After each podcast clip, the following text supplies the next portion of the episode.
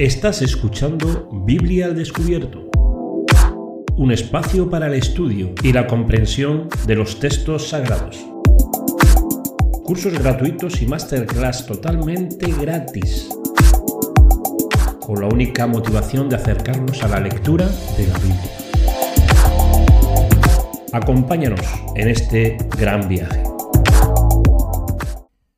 Muy buenas, muy buenas, ¿cómo estáis? Un saludo muy grande, bienvenidos, bienvenidos de verdad a este nuevo eh, directo, curso gratuito eh, de Génesis, aunque estamos dándole con los personajes bíblicos y yo creo que lo vamos a enlazar eh, con todos los personajes de la Biblia. Esto es muy grande, los quiero decir que ya llevamos más de cuatro meses con los cursos gratuitos y no lo único que hemos hecho ha sido empezar, ¿eh? Empezar esta eh, serie tan bonita de eh, hablar de los personajes, las historias y dándole esa connotación no más, más profunda, ¿no? Que no sea solo, solo, superficial y darnos cuenta de que el texto bíblico es muy rico en no solamente en literatura, sino también en muchas más cosas.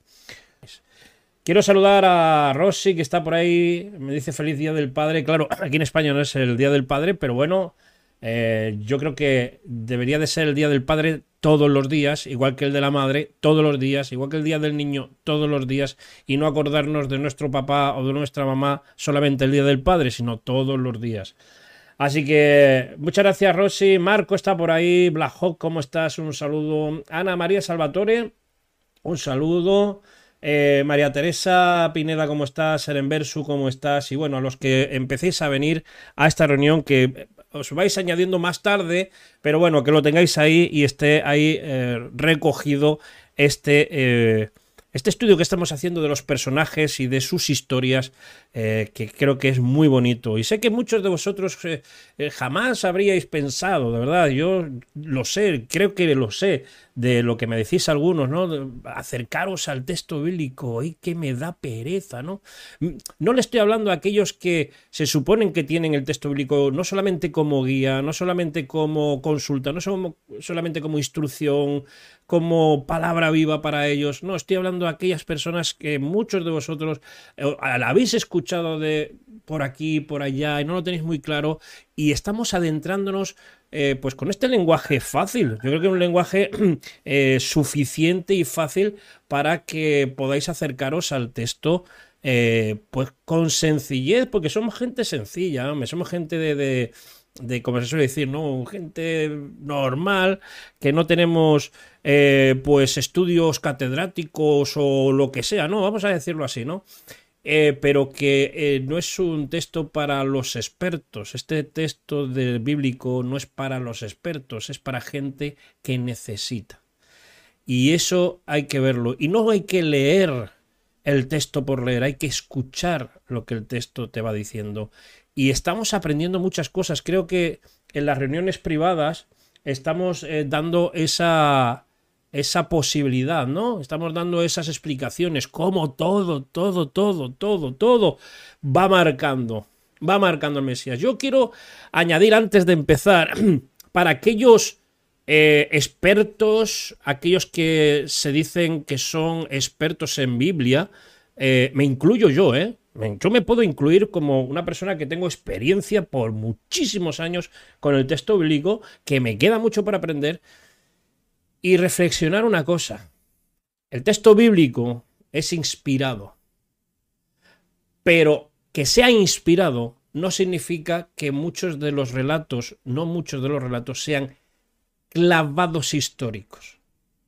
Vuelvo a repetir, inspirados son exhalados por Dios y, y como Jesús hablaba por parábolas y algunas de las parábolas que decía eh, no eran de personajes reales, sino que eran situaciones de la vida, pero con personajes ficticios, eh, daba una enseñanza, una inspiración.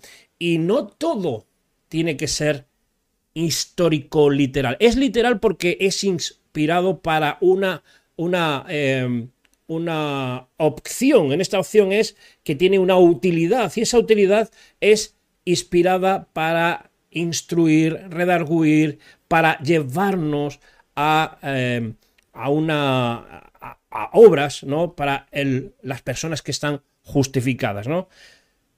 Toda la escritura es inspirada y en algunos casos son históricos porque están corroborados por, por fuentes externas, pero otras es un poco complicado.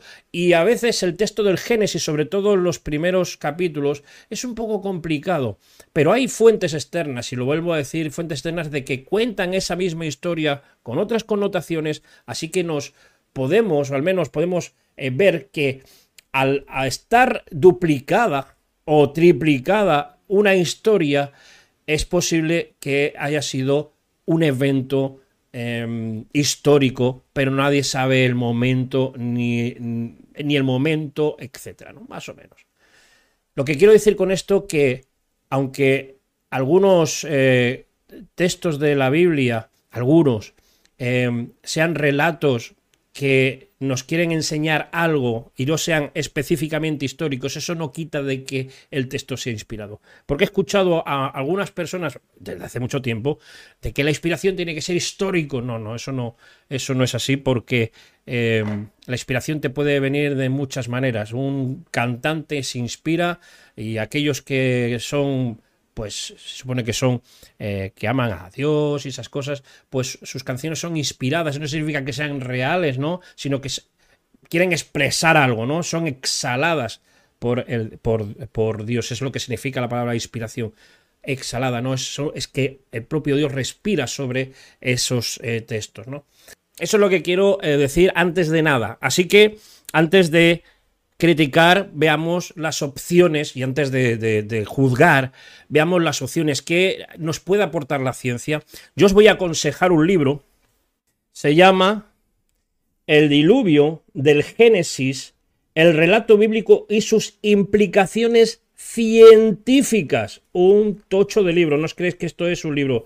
Está escrito o está editado por la editorial CLIE y eh, estos son los, los eh, escritores que os voy a leer quiénes son estos escritores. Dice, va, ¿quién son esos escritores? Bueno, pues estos escritores son doctores en teología, profesores del Antiguo Testamento, son doctores en filosofía, eh, profesores del Departamento de Geología de la Universidad de, de Luisiana, otros de la Universidad de San Diego, otra de Lake, Indiana, eh, vuelvo a decir, es un pedazo de libro que a mí me cuesta leerlo, os lo aconsejo, no sé si está todavía en venta, este es, este es un libro bastante eh, viejillo ya, ¿eh? Os estoy diciendo que este libro fue escrito, aunque ha habido varias eh, versiones, fue escrito en 1988, el depósito legal de este libro, pero fue escrito, fue escrito en 1961, aunque hay otras ediciones al español en 1988, editorial CLIE buscarlo por internet que seguramente lo tenéis. Si queréis saber sobre el tema arqueológico, paleontológico y todo lo lógico que haya científico, este es el libro que te puede dar muchísimas explicaciones sobre el diluvio y sus, y sus eh, implicaciones científicas. Pero aparte de esto, que este no es el directo de hoy, el directo de hoy es leer el texto sencillo para que usted lo pueda leer algunos datos, algunos, algunas pautas, y no solamente eso, lo que siempre estamos ah, ah, hablando, aprendiendo en todo lo que estamos leyendo desde que empezamos con Apocalipsis que y terminamos hasta que empezamos con Génesis y hemos llegado hasta ahora, es detalles, detalles, detallitos, pequeños detalles, comprensión del texto para que podamos llegar a una verdadera luz a una verdadera luz de lo que significa que un texto es inspirado. Yo, eh, a los que estuvisteis el viernes por la noche en la reunión privada, vais a escuchar algunas cosas que hablamos. No vamos a hablar de la tarea que os mandé, ni nada de eso, porque eso se queda en privado, aprendimos todos, pero vamos a leer un poquito sobre algunas cositas para remarcar, porque el tema de hoy es el final del diluvio bíblico. Hablamos del principio del diluvio. En la reunión privada hablamos un algo curioso y detalles que hubo en el texto del diluvio que si queréis, vuelvo a decir, si queréis verlo en privado, me decís y os paso el enlace. Y si no, alguien que tenga el enlace por ahí, que lo pase por aquí por el chat y que la gente lo guarde. Ya está, ¿eh? El que quiera, no sé si está por ahí Constantín, que puede ir, que lo podéis mirar en el, en el historial de, de vídeos de YouTube, lo que sea, y lo podéis colocar ahí y pegar ahí. Bien, y si no, pues a Telegram. En Telegram ahí lo pedís y os, lo paso mucho mejor por ahí. Vamos al lío. Entonces vamos a ver el final del diluvio porque es el final del diluvio es, es tremendo. Yo, yo veo el principio, pero veo el final. Porque en el final del diluvio, todo lo que ocurre hacia el final del diluvio, el final significa. Está el principio, que es cuando no entra en el arca, y el final es cuando sale del arca. ¿Vale? Ese es el tiempo del juicio, el tiempo de espera, el tiempo de paciencia, el tiempo de, de preparación y cuánto tiempo se pasó. Hay mucha gente que piensa que fueron 40 días y bueno, y ya, y salieron ahí todos los animalitos y sí, ya está, ¿no? Estuvimos viendo la semana pasada que fueron 100 años, más o menos, digo más o menos porque fueron más, 100 a más, ¿no? De construcción del arca. 100 años. Estuvimos viendo que Adán vivió en la época en la que ya estaba y ya conoció el juicio, porque conocía a Noé, y Adán murió 26 años antes del diluvio. Cosas curiosas, 26 años, sus papás, su... O sea, quiero decir que, que, vivieron, vivieron el momento de la palabra del juicio que iba a venir sobre eh, la Tierra. Bueno, pues es, todos esos lo, vimos en, el, en un gráfico, lo podéis ver en el vídeo pasado, etc. Pero hoy vamos a, ver cómo acabó todo. Bien, vamos a empezar. Vamos a ver, dejadme por aquí que voy poniendo todo como siempre lo pongo. Para que ayudarnos un poquito en la lectura, porque no sé si alguno de ustedes tienen una Biblia y la van cotejando, pero lo vamos haciendo así. Me voy a poner las herramientas de ver. Vamos a leer cómo empezó el diluvio, los versículos de cómo empezó, y eh, no voy a leer todo el texto, si, no lo quieres leer y si no, para ver el, vídeo o la reunión privada, para que veas que es que las reuniones privadas no estamos ahí a ver qué pasa, no, en las reuniones privadas damos mucha más caña de la que damos aquí, ¿vale? Bueno, vamos a ello. Génesis 7, capítulo 7, del 16 al 24, dice así. Y los que llegaron, macho y hembra de toda carne, entraron tal y como había ordenado Elohim. Estoy leyendo la Biblia textual. ¿Por qué estoy leyendo la Biblia textual? Porque me parece, pues, curiosa. Entonces, la coloco. Podía haber puesto la Reina Valera del 60, podía haber puesto muchas eh, versiones, pero a mí me parece esta muy bien, eh, pues, escrita. A mí me parece esta versión está, por eso se llama textual, ¿no? Dice que a los que llegaron macho y hembra de toda carne entraron tal y como había ordenado Elohim y Adonai cerró por él. En la versión de la Reina Valera del 60 pone y Dios o Jehová cerró la puerta. Aquí dice y Adonai cerró por él. ¿Por quién? Por Noé. Noé no cerró la puerta. La cerró Adonai. Punto muy curioso. Un punto muy curioso que dimos una explicación muy bonita el viernes y luego pues si queréis os la puedo dar pero es muy importante esto. Y fue el diluvio sobre la tierra durante 40 días. Vale. ¿Cuánto duró el diluvio? El diluvio duró 40 días. 40 días ¿cómo? Dije que los expertos, los, eh, científicos, los que saben, los eh, meteorólogos, los climatólogos, no sé, todos los locos, bueno, digo locos, gente que sabe, está tan loca de tanto saber, igual que muchos, eh, dicen que es imposible, es imposible que aunque es, lloviese 40 días torrencialmente sobre la tierra, no podrían crecer las aguas hasta cubrir el monte más alto. El monte más alto que hay hoy en día es el Everest, ¿vale? Vale. Hasta ahí, perfecto. Pero dice que las aguas crecieron y levantaron el arca. ¿Por qué la levantaron? Porque estaba construida en tierra.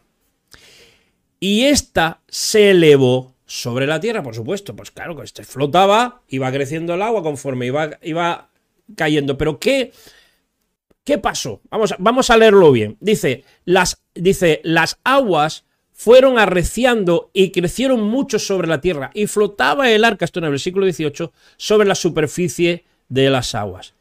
Y las aguas crecieron muy por encima de la tierra, de modo que quedaron cubiertas todas las altas montañas que estaban debajo. Y he resaltado esto porque algunos dicen que el texto bíblico, el bíblico, Dicen algunos que es local, fue local, fue a la zona, fue una inundación, fue un tsunami, etcétera. Pero aquí nos está dejando claro que dice todas las montañas que están debajo de todos los cielos. No está hablando de los cielos espirituales, no, no, está hablando de todo el cielo que había por encima de, eh, de la tierra, o sea, la atmósfera. Entonces, todos esos cielos.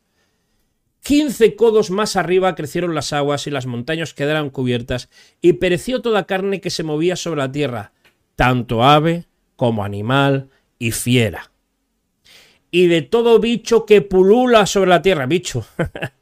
y todos los hombres, y mujeres también, está hablando de humanidad, todos los que respiraba espíritu de eh, de vida con sus narices, esto es muy importante porque los peces no murieron, ni los peces, ni las ranas, ni todo animal que podía sobrevivir em, sobre las aguas, ¿vale? O en las aguas, eh, no murieron, porque ahí está. Así que el que respira vida con su nariz, ¿vale? No tiene branquias. Todo lo que estaba en lo seco, aquí está hablando de animales terrestres, murió. Y borró todo lo que existía sobre la faz de la tierra desde el hombre hasta la bestia, o sea, los domésticos, el reptil, las aves de los cielos, fueron borrados de la tierra y en el arca quedó solamente Noé y los que estaban con él. Versículo 24 que está ahí abajo, y prevalecieron las aguas sobre la tierra, mirad los días, 150 días. ¿Cuántos meses son 150 días? Más o menos. Cinco meses. Cinco meses. Bueno, vamos a, a ver y quiero dejar eh, claro una cosita. Vamos a ver. Que tenemos que darnos cuenta que lo que vamos a ver ahora sobre los meses, vamos a ver unas cuantas cositas sobre meses en hebreo, fueron dados por Dios en su orden, en su orden. Dios dijo, este va a ser el primer mes. En Éxodo 12 y en Éxodo 13 y 4, que es el mes de Nisan o también llamado Avid, como señal y recordatorio de un pacto de salvación. Ese pacto fue, ¿cuál fue? Recordar cuando Dios sacó al pueblo hebreo de la esclavitud de Egipto.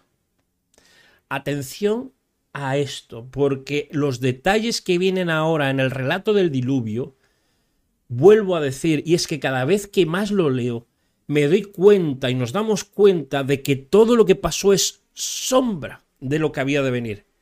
Sombra. ¿Y cómo cuadran? Bueno, vuelvo a decir que en el calendario hebreo moderno se cambiaron el orden. O sea, ahora me va a venir aquí un, hebreo, un israelita, y me dice, no, ese no es el primer mes, el mes es este. Ya, ya lo sé, el, calendario moderno hebreo es otro, pero me estoy centrando en el calendario hebreo bíblico que está ahí y, lo podemos ver, el calendario hebreo, ¿no? ¿Cuáles eran, cuáles eran los el primer mes, el segundo, el tercero, el cuarto? Porque tenían un orden numérico, ¿vale? Pero nos vamos a centrar, vuelvo a decir, en el dado en la Biblia para recolocar su verdadero significado en otros acontecimientos. Porque si no, no, no, si, si sacamos de contexto el texto de lo que quiere decir, no vamos a llegar a nada. Pero si nos centramos en lo que se menciona, en qué meses y qué significa y qué hay, qué fiesta hay, etcétera, nos daremos de que todo es sombra de lo que había de venir. Sombra de lo que había de venir es, es muy sencillo. Yo puedo proyectar una sombra, pero esa sombra no soy yo. Yo estoy aquí, la sombra está ahí. Bueno, no sé si está ahí. Bueno, por aquí está, porque me viene la luz de ahí, ahí está. La sombra es imagen de mí. Pero la sombra está en el pasado, que es estas cosas, estos acontecimientos, pero el, verdadero, la verdadera figura a la que está eh, proyectándose esa sombra, siempre, siempre y sin duda y sin, eh, sin duda alguna, es Vuelvo a repetir, lo digo en todos los directos que lo hago y en todo lo que estamos haciendo aquí, mencionan al Mesías, al Redentor, a Emanuel, a Él. Y no lo digo yo, lo explica perfectamente el texto bíblico. Vuelvo a decir que el texto bíblico se interpreta a sí mismo. Muy bien. Adelante, vamos con esto. Entonces, aclarado esto, y además os voy a decir, Éxodo 13, 4 dice que el, primer mes para los hebreos iba a ser el mes de Abad, perdón, de que es también llamado el mes de Nisan, ¿vale? ¿De acuerdo? Ahí está, es el mismo nombre, pero uno es, dicen que es nombre babilónico o fenicio y el otro me callo, ¿vale? Ahora, la cuestión es, si en Éxodo que está después de Génesis ¿Cómo es que en Génesis se mencionan esos primeros meses, segundos meses, que ahora lo vamos a ver en el texto, si todavía no estaba dado eh, cuál iba a ser el primero, el segundo y el tercero? Ah, esto lo explicamos no en meses, sino en los animales que iban a entrar al arca, lo hablamos en la reunión privada. Así que si tú quieres saber qué fue, pásate para no eh, darnos vueltas a esto y mira el... Pídenos, pídeme por favor el directo de que está grabado de la reunión privada que hicimos el viernes pasado, que explicamos todo esto. Muy bien, yo he explicado lo que tenía que explicar para dejar clarito todo. Volvemos a ir. Capítulo 8. Después de que el arca estuvo 150 días ahí, ahora viene aquí un repaso sobre lo que hay y dice esto el capítulo 8. Habíamos leído el capítulo 7, ahora el capítulo 8. Entonces Elohim se acordó de Noé o aquí pasa algo, como que Dios se olvida de las cosas, no. Es una, es una, es una expresión antropomórfica de Dios que se menciona pues para relatar, para que podamos dar sentido al texto, ¿vale? Se acordó Dios de, y de todo ser vivo. Y otra cosa que aquí yo eh, me voy a parar un momento. Si Dios dijo que iba a eliminar todo, ¿cómo es que quiso salvar a la raza humana y a los animales? Si dijo Dios que iba a raer todo, es todo, no algo. Hay algo en, el, la, lo dije la semana pasada, que en, dentro del tema literario, cuando una ley o una palabra de ley, eh, una es contraria a otra, a eso se le llama antimonia, ¿vale? Que suena como a química, ¿no? Pero es buscarlo en la palabra antimonia, qué es lo que significa. El texto bíblico está lleno de eso, llenísimo. Por eso a veces dice, ¿cómo es que dice no matar y, manda matar? ¿No? Cosas así. ¿Cómo es que dice amarás y parece que tiene ira? Antimonia. Y no es una simple contradicción, sino que al final se, se aplaca. El texto bíblico está lleno de todas estas cositas. Bueno, vamos a ver. Y dice, Elohim hizo pasar un viento sobre la tierra. Mirad, punto número un detalle. ¿Cómo empezó a menguar el agua que estaba por encima de la montaña más alta? Que por cierto, no creo que hubiese sido el Everest. Porque como también hablamos en la, en, la reunión privada, al principio cuando Dios crea en el Génesis 1, que hace emerger tierra, en la palabra hebrea que es Eret, es una tierra seca, una tierra. Los expertos geólogos dicen, dicen ellos, que la configuración de la, mm, de la masa continental del planeta Tierra no estaba configurada como está ahora, sino que estaba en una sola, era una pangea. Os habéis estudiado esto en el colegio, ¿no? Os habían dicho, no, al principio la Tierra, por eso parece que cuadra eh, Suramérica con África y España y Europa. ¿Por qué? Porque hay una deriva continental, hubo una deriva y sigue habiendo una deriva muy lenta, eso sí es verdad, pero hubo una deriva eh, continental eh, muy fuerte y que eh, si la Tierra estuvo anegada de agua, imaginaros la cantidad inmensa de sedimentos que, y además que está repartido por todo el mundo, que se generó y cambió la forma de, eh, geológica del planeta. Pero esto es una añadidura mía como un pensamiento de alguien que es curioso y que ve estas cosas. Pero aquí dice el texto que dice que hizo pasar un viento sobre la tierra y las aguas decrecieron. Mirar esto que es muy fuerte.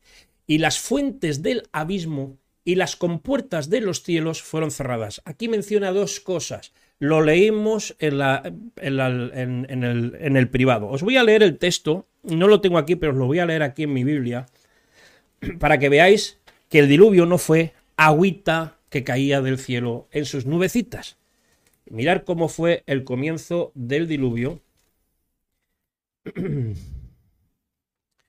Capítulo 7 de Génesis, versículo 11, dice que en el año 600 de la vida de Noé, en el mes segundo, a los 17 días del mes, aquel día fueron rotas. Mirar, las fuentes del grande abismo y las cataratas de los cielos fueron abiertas. ¿Qué es esto de las fuentes del grande abismo? ¿Ustedes han escuchado alguna vez que el diluvio eh, fuese también de abajo arriba? En el texto bíblico, en Génesis 1, en 2, eh, cuando dice que la tierra estaba desordenada y que el, eh, el, espíritu se movía sobre las aguas, en la Biblia textual dice sobre el abismo acuoso. El abismo, el gran abismo, también se menciona el océano. Y aquí lo que ocurrió es que las aguas que estaban subterráneas se abrieron del planeta, no sé cómo, lo, Dios sabrá cómo lo hizo, eh, elevaron los mares. Y las aguas que estaban encima de la expansión, que también habla en Génesis 1, las aguas que estaban, eh, que separó Dios las aguas que estaban debajo de la expansión y las aguas que estaban por encima de la expansión. Posiblemente, dicen algunos expertos, una capa bien gruesa de una especie de vapor, porque el agua se mantiene en vapor eh, flotando, porque el vapor, o sea, en este caso las nubes que vemos que flotan bonitas, eso es agua. sabemos que es agua. Hay tres estados eh, del agua. Incluso ahora cuatro dicen que hay plasma. Bueno, una historia muy rara. Yo ahí no me meto porque no soy físico. Pero bueno, para que todos nos entendamos. Esas aguas fueron las cataratas de los cielos que cayeron, toda ese agua y las fuentes del grande abismo. El mar se elevó. ¡Qué curioso! Así sí que puede el planeta estar, y, es más factible que el planeta eh, pueda estar bajo el agua y que sea negada de agua, porque ya estuvo. Ya estuvo ese agua así. En el Génesis 1.2 menciona que el agua estaba cubierta de agua, no existía ni la tierra seca. Qué curioso que esas aguas volvieron a salir. Así sí. Por eso dice el texto aquí en Génesis 8, eh, después del diluvio, que las fuentes del abismo, del grande abismo acuoso, vamos a ponerlo así, o sea, del océano, y las compuertas de los cielos, o las puertas, las compuertas de los cielos es, un, es una metáfora muy bonita, las compuertas de los cielos fueron cerradas y la lluvia fue detenida desde los cielos. Entonces las aguas, dice versículo 3, retrocedieron de sobre la tierra yendo y viniendo. ¿Os suena esto algo? Yendo y viniendo. ¿Sabéis lo que significa las aguas yendo y viniendo? Yendo y viniendo. Yendo, yendo, yéndose para allá y viniendo. Ah, ¿Esto a qué os suena?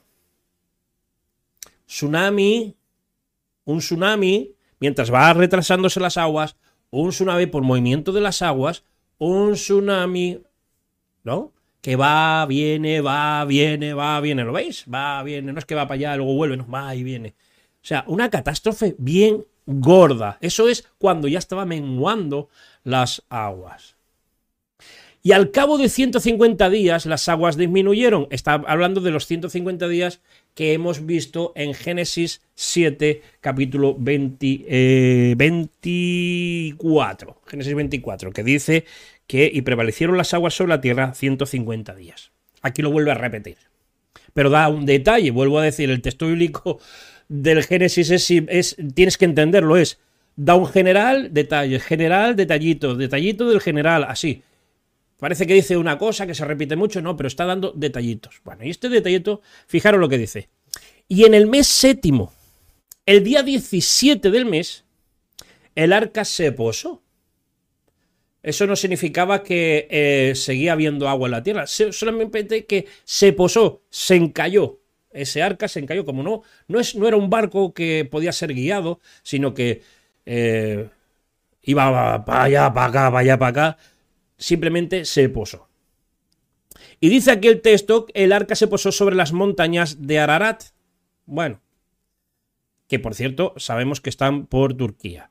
Y las aguas fueron menguando paulativamente hasta el mes, o sea, hasta el décimo mes. ¿Veis que está aquí? Por eso yo he dado antes la atención sobre los meses. Esto nos va a dar, nos va a dar unos detalles tan hermosos. Ya veréis, de los meses, pipí. Está dando meses, está dando unos detalles. El mes décimo. Las aguas fueron menguando paulativamente hasta el mes décimo. Porque eh, habían pasado, estaban, eh, empezaron, y aquí lo dice en el versículo 4, que en el mes séptimo del día 17 del mes el arca se posó y hasta el mes décimo las aguas fueron menguando paulativamente. Seguimos leyendo. Y ocurrió que al cabo de 40 días que Noé abrió, al cabo de 40 días que Noé abrió la ventana que había hecho en el arca. Nos dimos cuenta y vimos la semana pasada que eh, Noé, el arca solo tenía un ventanal, uno, una especie de claraboya, no en un lateral, sino arriba. Una claraboya, una. Y dice que, que después de que se posó, esperó 40 días. Y esos 40 días abrió la ventana del arca y envió un cuervo. Y el cuervo estuvo yendo y viniendo y regresando hasta que se secaron las aguas de sobre la tierra. Luego, 8. Envió a la paloma para ver si habían menguado las aguas sobre la faz de la tierra. Más. 9. Pero la paloma no halló lugar de reposo y volvió a él, al arca, porque había agua sobre la faz de, de toda la tierra. Bien. Entonces él, quien Noé, extendió su mano y la tomó y la metió consigo en el arca. ¿A quién? A la paloma. 10.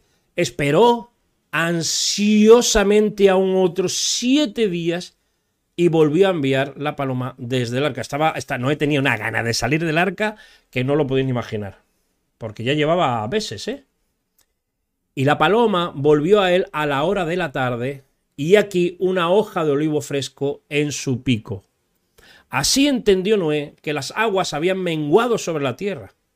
Esperó ansiosamente aún otros siete días y envió otra vez la paloma, la cual no volvió más a él. Y aconteció que en el año 601, el primer día del primer mes, esto es muy esto es esto es este versículo me encanta. Las aguas comenzaron a drenar de sobre la tierra y entonces hizo apartar Noé la cubierta, vino una cubierta, la quitó del arca y mirando aquí que la superficie del suelo estaba drenando. ¿Qué significa? El agua estaba volviendo a las profundidades de la tierra. Los expertos dicen, no yo, que debajo de la corteza terrestre hay más agua de la que vemos por, por arriba. Mucha más agua. Este planeta, en vez de planeta Tierra, se tendría que haber llamado planeta agua. Porque hay muchísima agua por debajo. Y eso lo dicen los expertos, no yo. Han encontrado cavidades subterráneas como mares de agua dulce debajo de la Tierra. Pero bueno, yo ahí, o sea, debajo de la corteza, hasta donde ellos pueden mirar. Y en el mes segundo, otro, otro dato, en el mes segundo, a los 27 días del mes, la tierra se secó. Y aquí acabó el que acabó aquí. Aquí acabó el diluvio.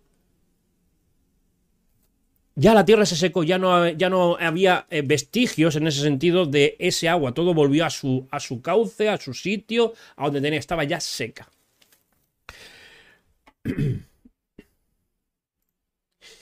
Entonces, Elohim habló a Noé diciendo: Sal del arca ya venga ese mismo día, en el mes segundo, a los 27 días del mes, le dijo, sal tú, tu mujer, tus hijos y las mujeres de tus hijos contigo.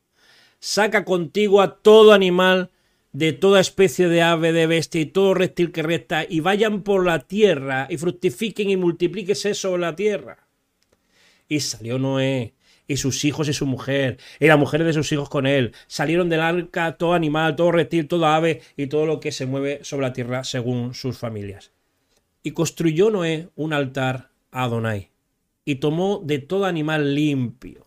El otro día si tú lees el texto, y no lo voy a leer ahora, sino, si, no, léelo tú mejor, leerlo mejor vosotros, menciona de que hay un detalle de que animales limpios, siete parejas, no dos, una pareja de cada animal, sino de animales limpios. Se supone que esos animales limpios eh, servían tanto para esto que iba a ocurrir ahora y para comer.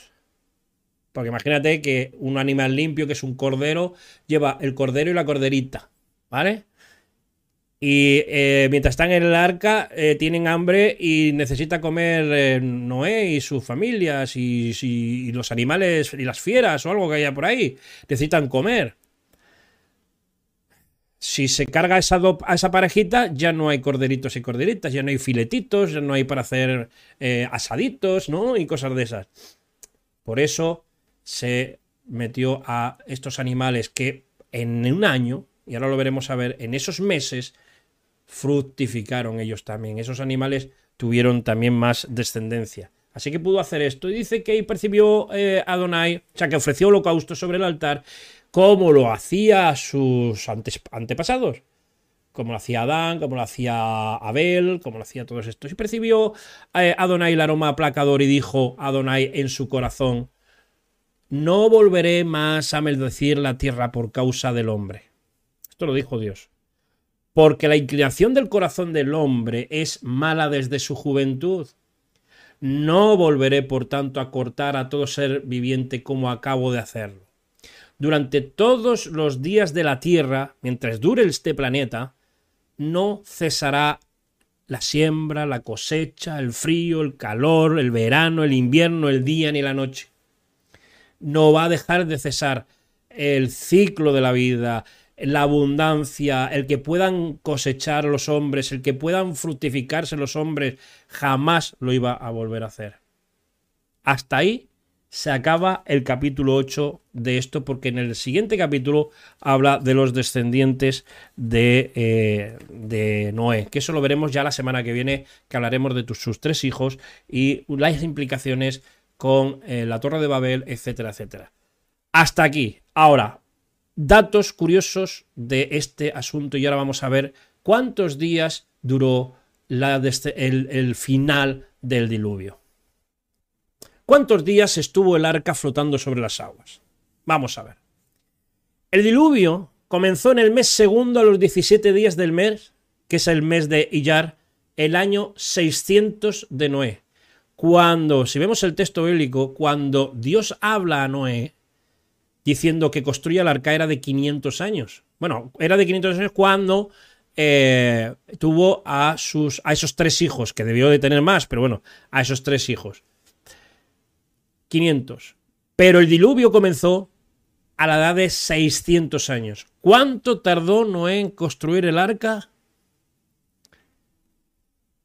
100 años arriba 100, años. Eso es lo que nos menciona esto. Pero dice que en el mes segundo a los 17 días del mes. Atentos a esto, mes segundo a los 17 días. Mes segundo a los 17 días. 40 días con sus noches duró el diluvio.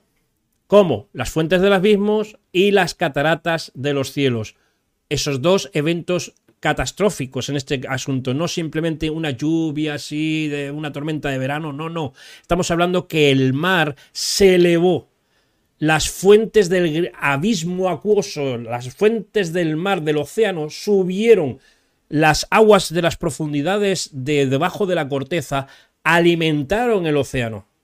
¿Vale? Hasta ahí va bien y que era la única tierra que había, era un continente llamado Pangea, que eso dicen los expertos, y el texto bíblico nos habla sobre esto.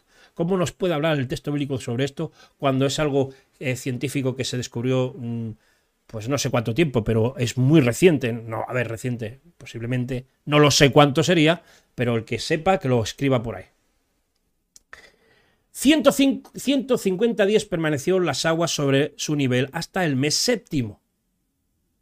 Hasta el mes séptimo, 150 días. Estamos hablando mes séptimo, día 17, en el mes de Tes, eh, eh, no sé si lo pronuncia bien. En ese día Dios hace soplar un viento de las aguas y comienza a adrenarse en la tierra. Y el arca se posó. En Génesis 8, versículo 1 al 4. Ahí os dejo los versículos para que los miréis, que veáis que eso es lo que dice estos versículos, por eso sacamos esto de aquí. Otra curiosidad, en el primer día del mes, en el primer día del mes décimo, en el primer día del mes décimo, que es el mes de Tebet, las cumbres se dejaron ver. Y esperó Noé 40 días para abrir la única ventana que tenía el arca, la única ventanita que tenía en el techo. En el año 601,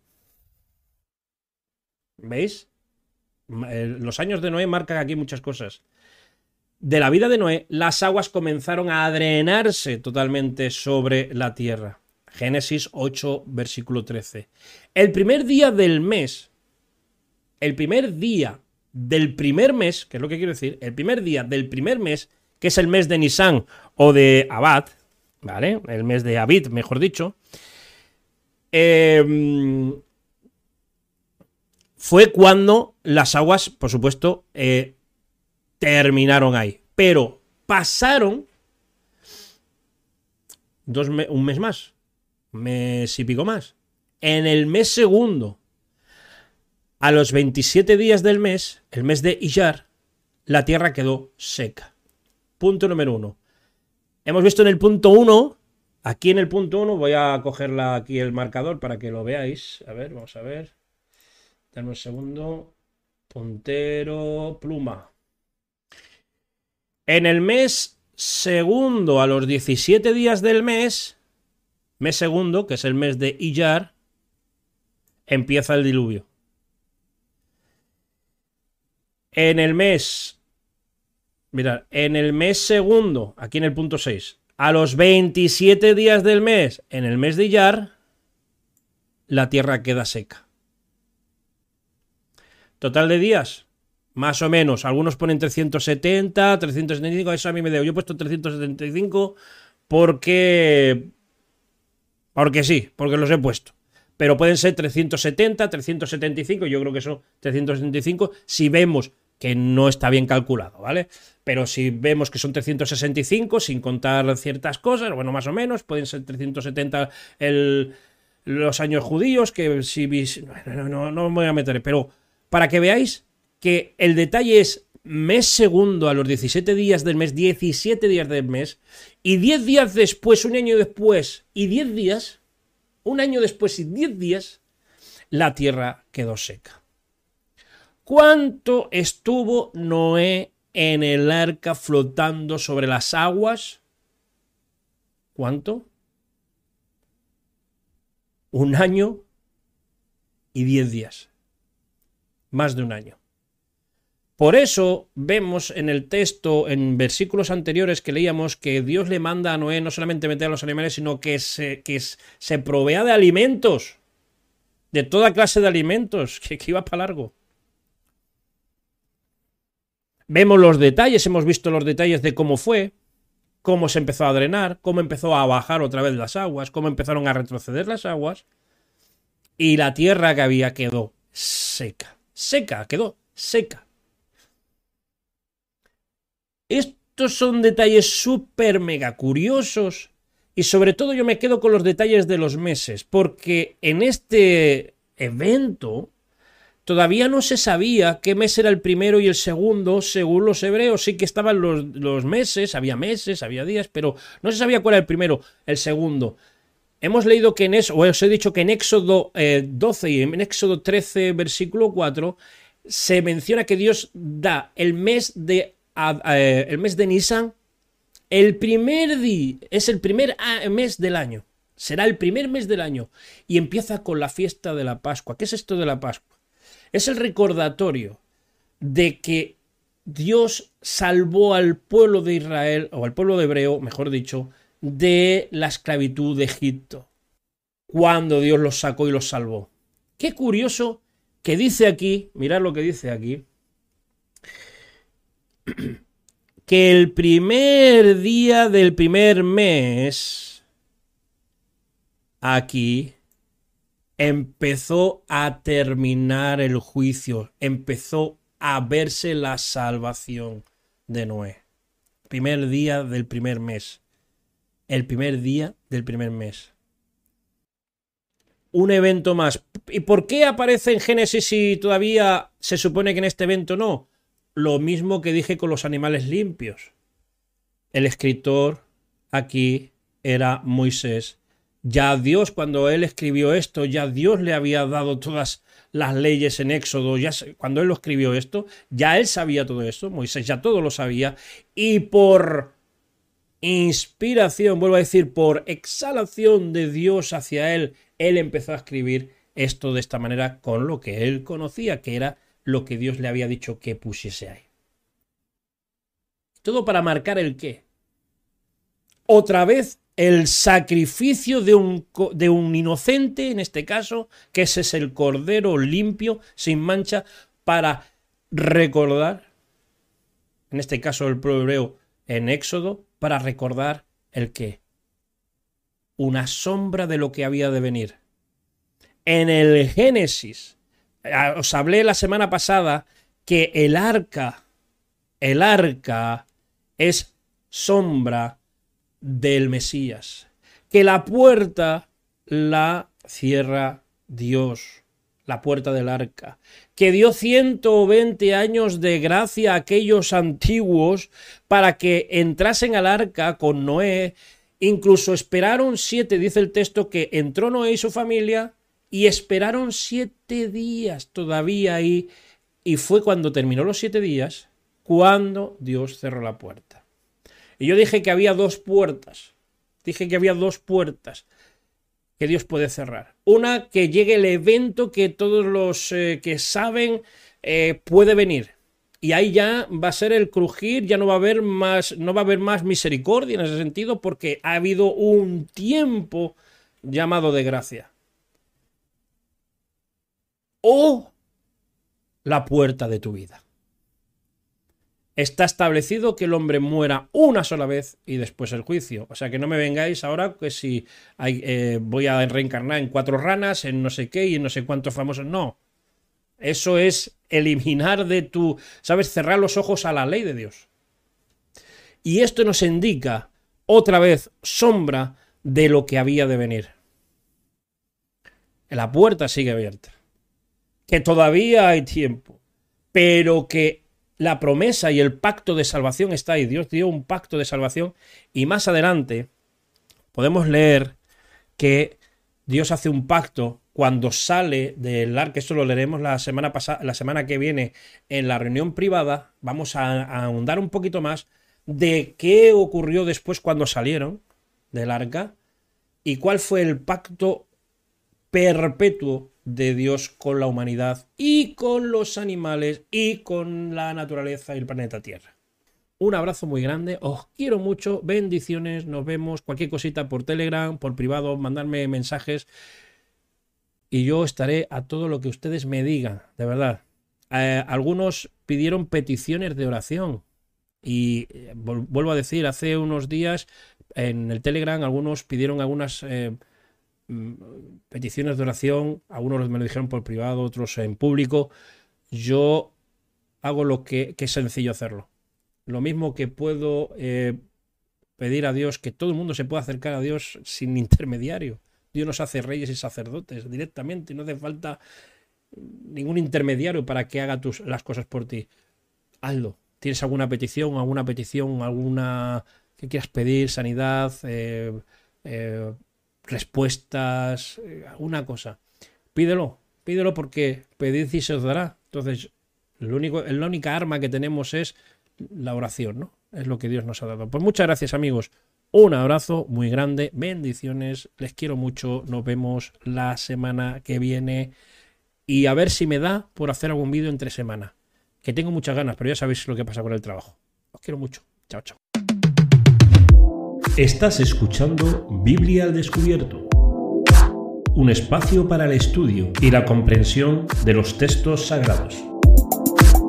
Cursos gratuitos y masterclass totalmente gratis, con la única motivación de acercarnos a la lectura de la Biblia.